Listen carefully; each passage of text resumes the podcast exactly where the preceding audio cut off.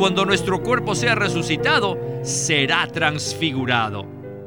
En el versículo 15 Pablo añade, ¿no sabéis que vuestros cuerpos son miembros de Cristo? ¿Tomaré pues los miembros de Cristo y los haré miembros de una ramera? De ningún modo. Nuestros miembros en realidad son miembros de Cristo. ¡Qué maravilloso es esto! Y luego dice, el que se une al Señor es un solo espíritu con Él. Bienvenidos al estudio Vida de la Biblia, un programa radial compuesto de segmentos del ministerio hablado de Witness Lee, que se centra en el disfrute de la vida divina conforme a lo revelado en las Santas Escrituras. Los invitamos a que visiten nuestra página de internet radiolsm.com y allí podrán escuchar gratuitamente todos los programas radiales del Estudio Vida. radiolsm.com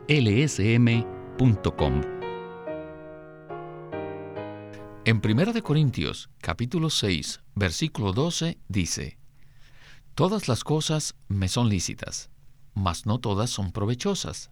Todas las cosas me son lícitas, mas yo no me dejaré dominar de ninguna. Pero, ¿qué significa que no debemos dejarnos dominar por ninguna cosa? Bueno, de esto es que trata nuestro estudio Vida de Corintios de esta ocasión. El mismo lleva por título Lo tocante al abuso de la libertad en cuanto a los alimentos y al cuerpo. Primera parte.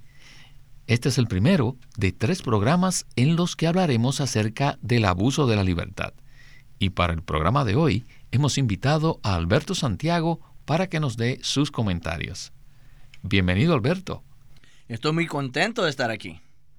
Y a pesar de que vamos a tratar un tema que no es del todo elevado ni emocionante, no obstante, este pasaje que usted acaba de leer es una palabra fiel que creo que ayudará a muchos de los radioescuchas en lo que respecta al tema de nuestra libertad en Cristo.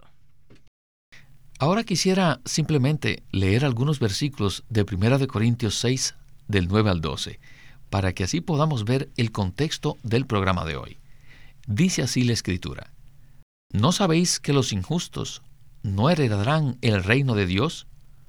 No os desviéis, ni los fornicarios, ni los idólatras, ni los adúlteros, ni los afeminados, ni los homosexuales, ni los ladrones, ni los avaros, ni los borrachos, ni los maldicientes, ni los que viven de rapiña heredarán el reino de Dios.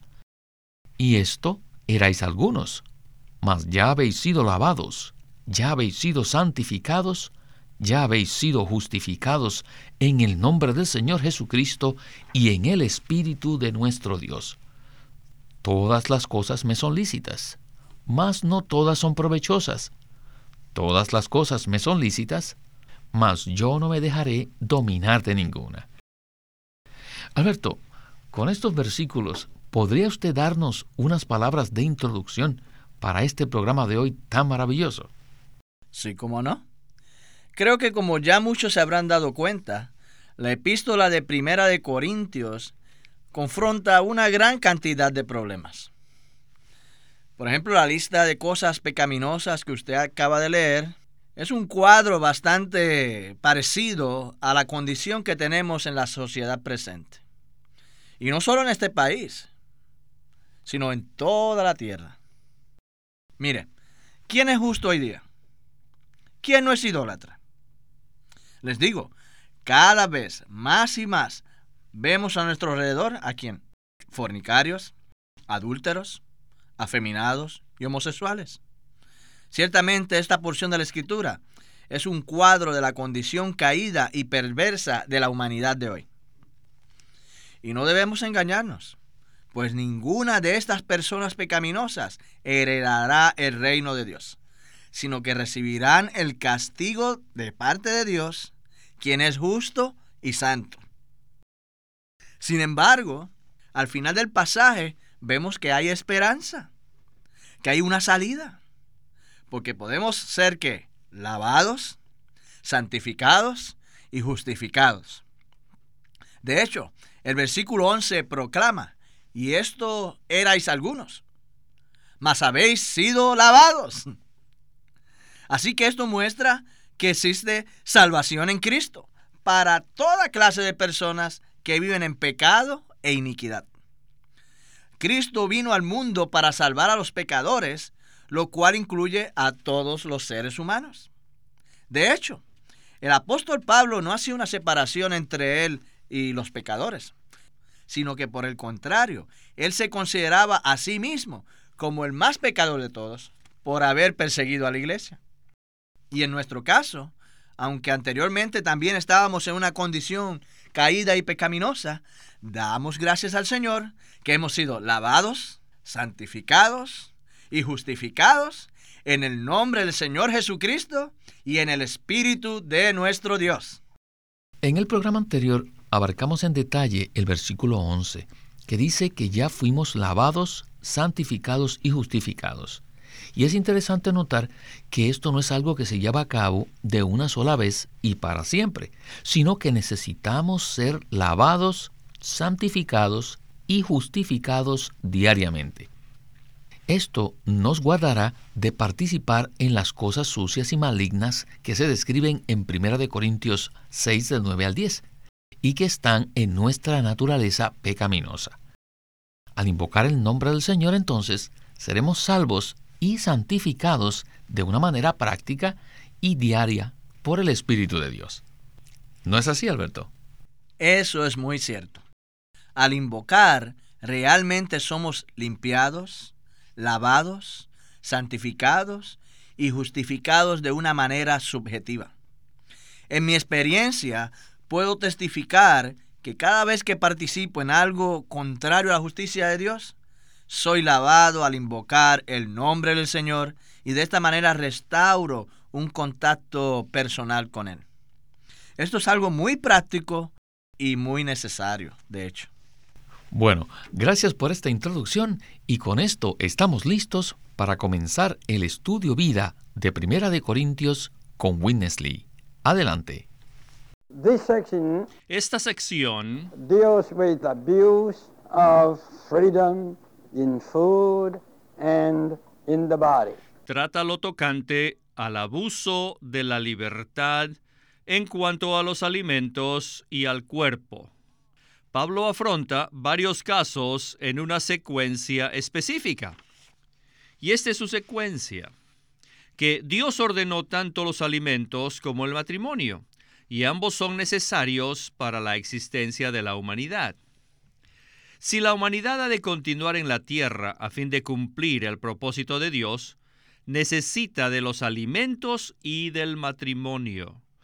Dios no solo creó los alimentos, sino que también estableció que estos sirvieran para nuestra existencia. El matrimonio tiene como fin que se propague la humanidad. Y puesto que Dios ordenó los alimentos y el matrimonio, ambos son lícitos. Tenemos libertad de comer y tenemos libertad de casarnos.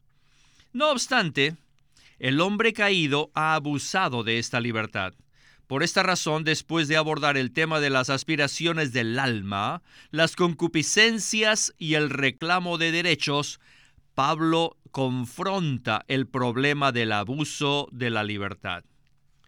Hemos visto que las personas del alma dan lugar a las concupiscencias de la carne, mientras que las personas carnales insisten en reclamar sus derechos. Después de esto viene el abuso de la libertad. Miren, en la iglesia debemos renunciar al alma. Esta es la base para llevar la vida de iglesia por el lado negativo. Por el lado positivo, la base es la verdad acerca de Cristo y su cruz. En la vida de iglesia, todos debemos aprender a negar el alma, es decir, a no cederle ningún lugar, ninguna oportunidad, ni ninguna apertura. Una vez que los creyentes de una iglesia se vuelven anímicos, o sea, del alma, se acabó la vida de iglesia, ya que se introducen las concupiscencias de la carne y éstas dan lugar al reclamo de derechos. Esto incluso pone una base sobre la cual se reclamarán derechos y se abusará la libertad. Al examinar estos asuntos, nos damos cuenta de que la secuencia que usa Pablo para afrontar los problemas que existían en Corinto es maravillosa. Alberto, la secuencia aquí es maravillosa. Pablo en la epístola de 1 Corintios enfrenta muchos problemas y lo hace llevando una secuencia muy particular. Pareciera que por el hecho de estar en una sociedad libre, debiéramos ejercer nuestra libertad y reclamar nuestros derechos. Sin embargo, abusar de esto no es provechoso, ¿verdad? Ciertamente. Y especialmente aquí en los Estados Unidos, donde nos gusta hablar mucho acerca de la libertad y de nuestros derechos legales. Pero en este pasaje de 1 Corintios capítulo 6 se mencionan dos cosas que están muy relacionadas con todos los seres humanos. A saber, que la comida y el matrimonio. Dios ordenó tanto los alimentos como el matrimonio para la existencia de la raza humana.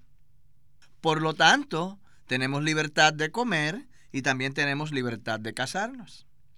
No obstante, aunque tenemos el derecho de participar en esto, no debemos abusar ni dejarnos dominar o ser esclavizados por tales cosas. Todo abuso en la comida daña. Por ejemplo, comer de lo sacrificado a los ídolos pone tropiezo a los hermanos débiles. El comer excesivamente perjudica nuestra salud y daña nuestro cuerpo. Y en cuanto al matrimonio se refiere, debemos huir de la fornicación, la cual no solo es condenada por Dios, sino que también destruye nuestro cuerpo. Pablo era una persona que vivía en su espíritu y afrontó los problemas en Corinto tomando a Cristo y su cruz como su centro único. Así que el punto de enfoque aquí es que aunque alguna cosa sea lícita, no todas las cosas son provechosas y no debemos dejarnos dominar por nada. No tenemos el derecho de abusar de nuestro cuerpo físico, el cual fue creado por el Señor y en el cual el Señor Jesús mora. Si abusamos de nuestros derechos, no heredaremos el reino de Dios. Aunque el hombre tiene derechos como ser humano, no debemos abusar de ellos ni dejarnos dominar por nada. En este sentido, quisiera subrayar algo. El alimento sirve para la existencia del hombre y el matrimonio sirve para la propagación del linaje humano. Los dos fueron ordenados por Dios y el hombre tiene derecho a ambos. Si no hubiera alimento ni matrimonio, obviamente no sobreviviríamos ni nos propagaríamos sobre la tierra. Así que por causa de nuestra existencia y para llevar a cabo los intereses de Dios, ambas cosas son lícitas y necesarias. El problema entonces radica en abusar de la libertad que tenemos en cuanto a estas dos áreas de nuestra vida humana. ¿No le parece?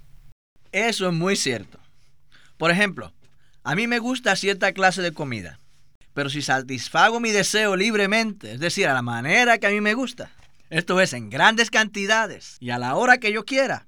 Hmm, con el tiempo, ¿qué va a pasar? Se va a dañar mi cuerpo, el cual es el templo de Dios. Así que es muy iluminador ver la manera en que Pablo confronta todos los problemas que existían en la iglesia en Corinto. Y de hecho, todos esos problemas todavía son muy prevalecientes entre los creyentes hoy día. La única solución para todos los problemas es que experimentemos a Cristo y su cruz.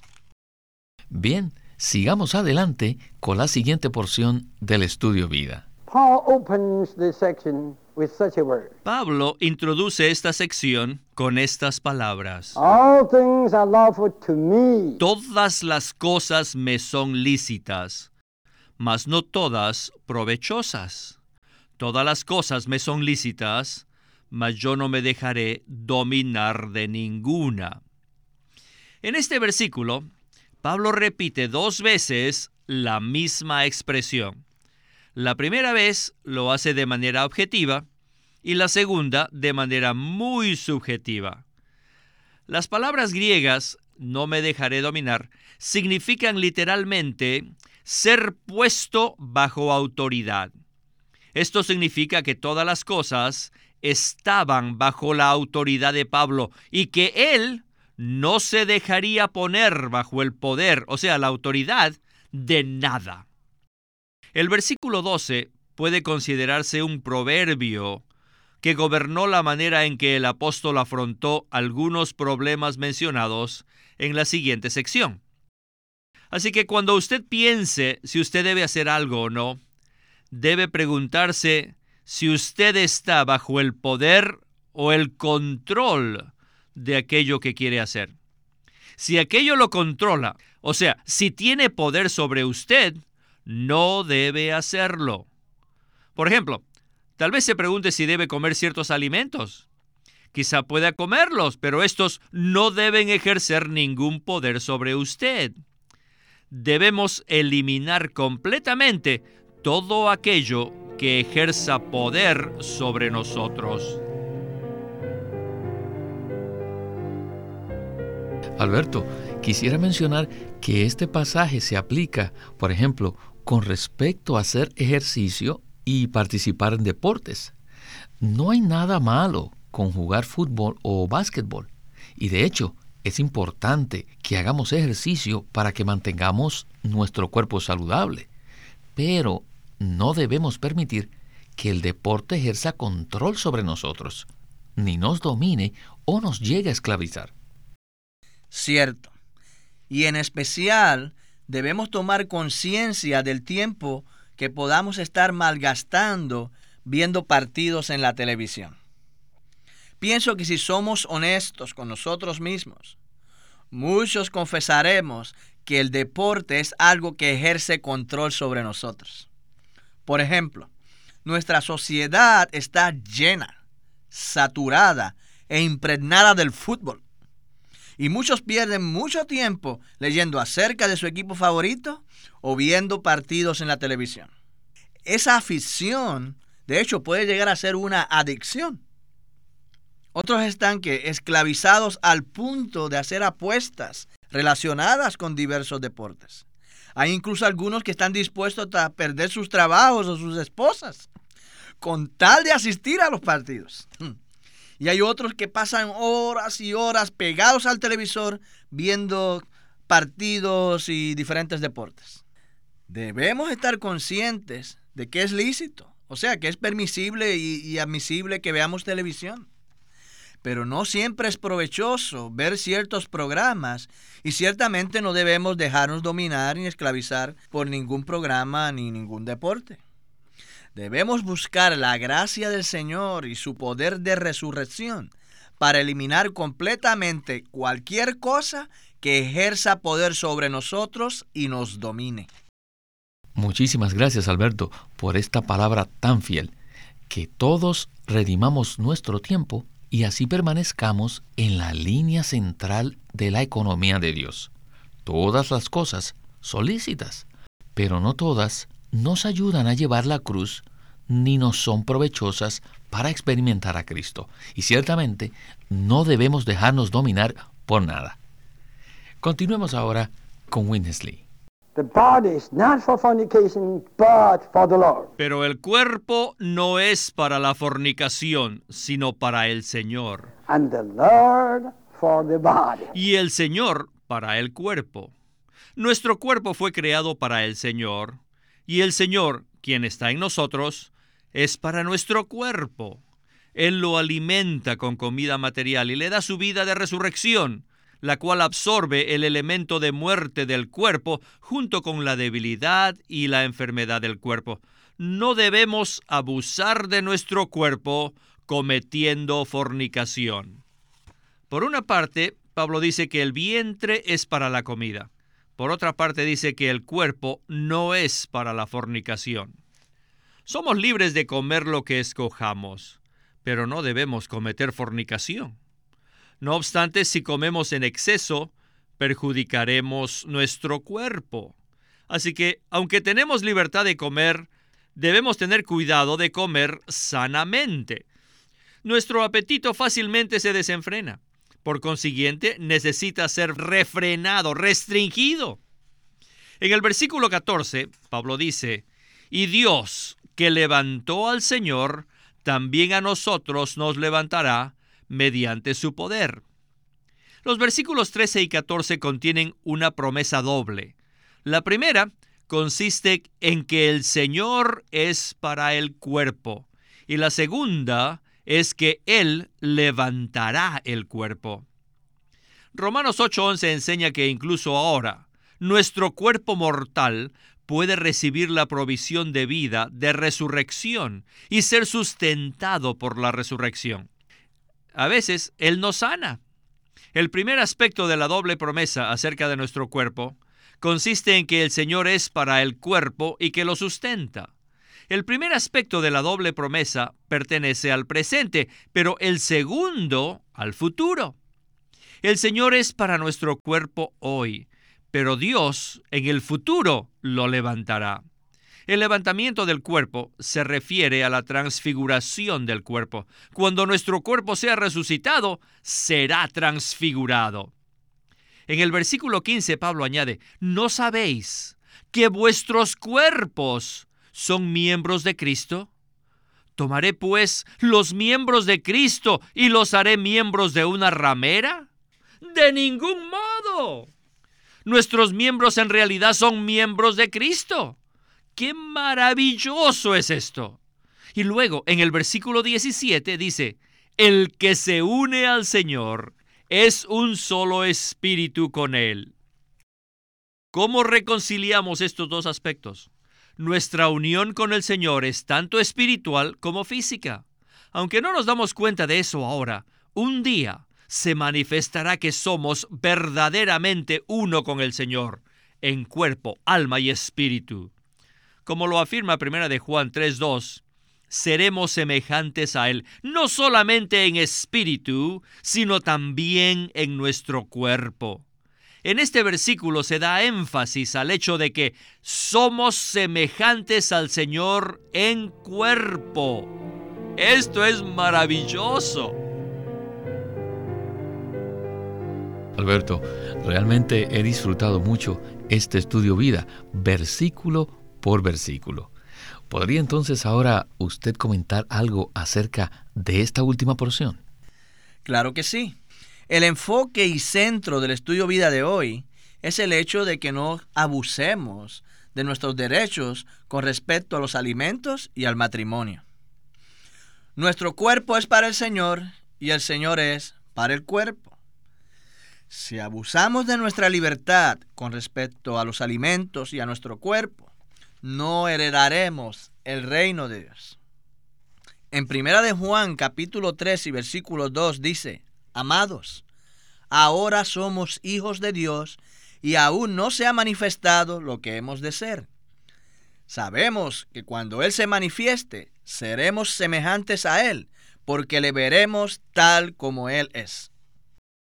Esta porción indica que debido a que somos hijos de Dios, seremos como Él en la madurez de vida cuando Él se manifieste.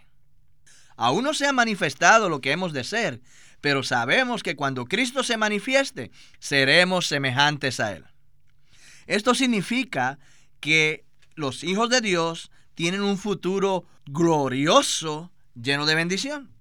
Como hijos de Dios, no solamente participaremos de la vida divina y de la naturaleza divina por toda la eternidad, sino que también participaremos de la semejanza divina.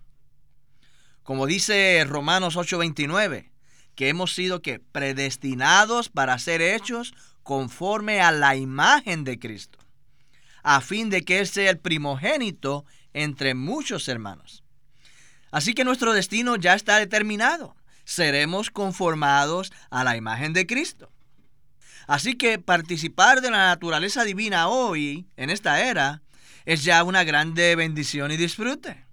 Pero por la eternidad seremos glorificados en Cristo al participar de la semejanza de Dios.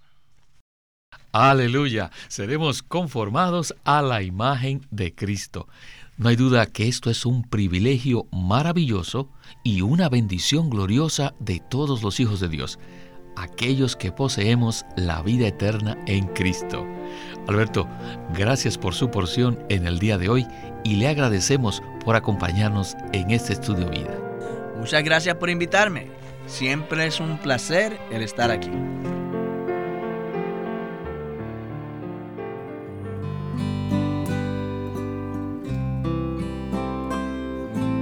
El ministerio de la palabra de Dios. En este libro, Watchman Nee presenta que aunque Dios le place que anunciemos su palabra, la medida de nuestra utilidad a Él como ministros de la palabra no es el gran cúmulo de conocimiento bíblico que tengamos, ni la elocuencia con que presentemos la verdad, sino el grado al cual el Señor haya quebrantado nuestros sentimientos, nuestros pensamientos, nuestras opiniones y nuestras cualidades. Así es que en este libro, El Ministerio de la Palabra de Dios, Él presenta que para ser ministros de la palabra, primero debemos permitir que el Señor moldee y pula nuestro interior mediante la operación y la disciplina del Espíritu Santo. Así que le recomendamos este libro, El Ministerio de la Palabra de Dios, escrito por Watchman Nee. Watchman Nee llegó a ser cristiano en la China continental en 1920, a los 17 años de edad, y ese mismo año comenzó a producir sus primeros escritos. En casi 30 años de ministerio se demostró claramente que él era un don especial que el Señor dio a su cuerpo con el fin de adelantar su obra en esta era. Queremos animarlos a que visiten nuestra página de internet libroslsm.com. Allí encontrarán los libros impresos del Ministerio de Watchman Nee y Witness Lee, la Santa Biblia versión recobro con sus notas explicativas y también encontrarán folletos, himnos, varias publicaciones periódicas y libros en formato electrónico. Por favor, visiten nuestra página de internet libroslsm.com. Una vez más, libroslsm.com. O llámenos a nuestro teléfono gratuito 1-800-810-1149. 1-800-810-1149. Además, si desean, pueden comunicarse con nosotros enviándonos un correo electrónico a estudiovida.com lsm.org. Una vez más, estudiovida.lsm.org.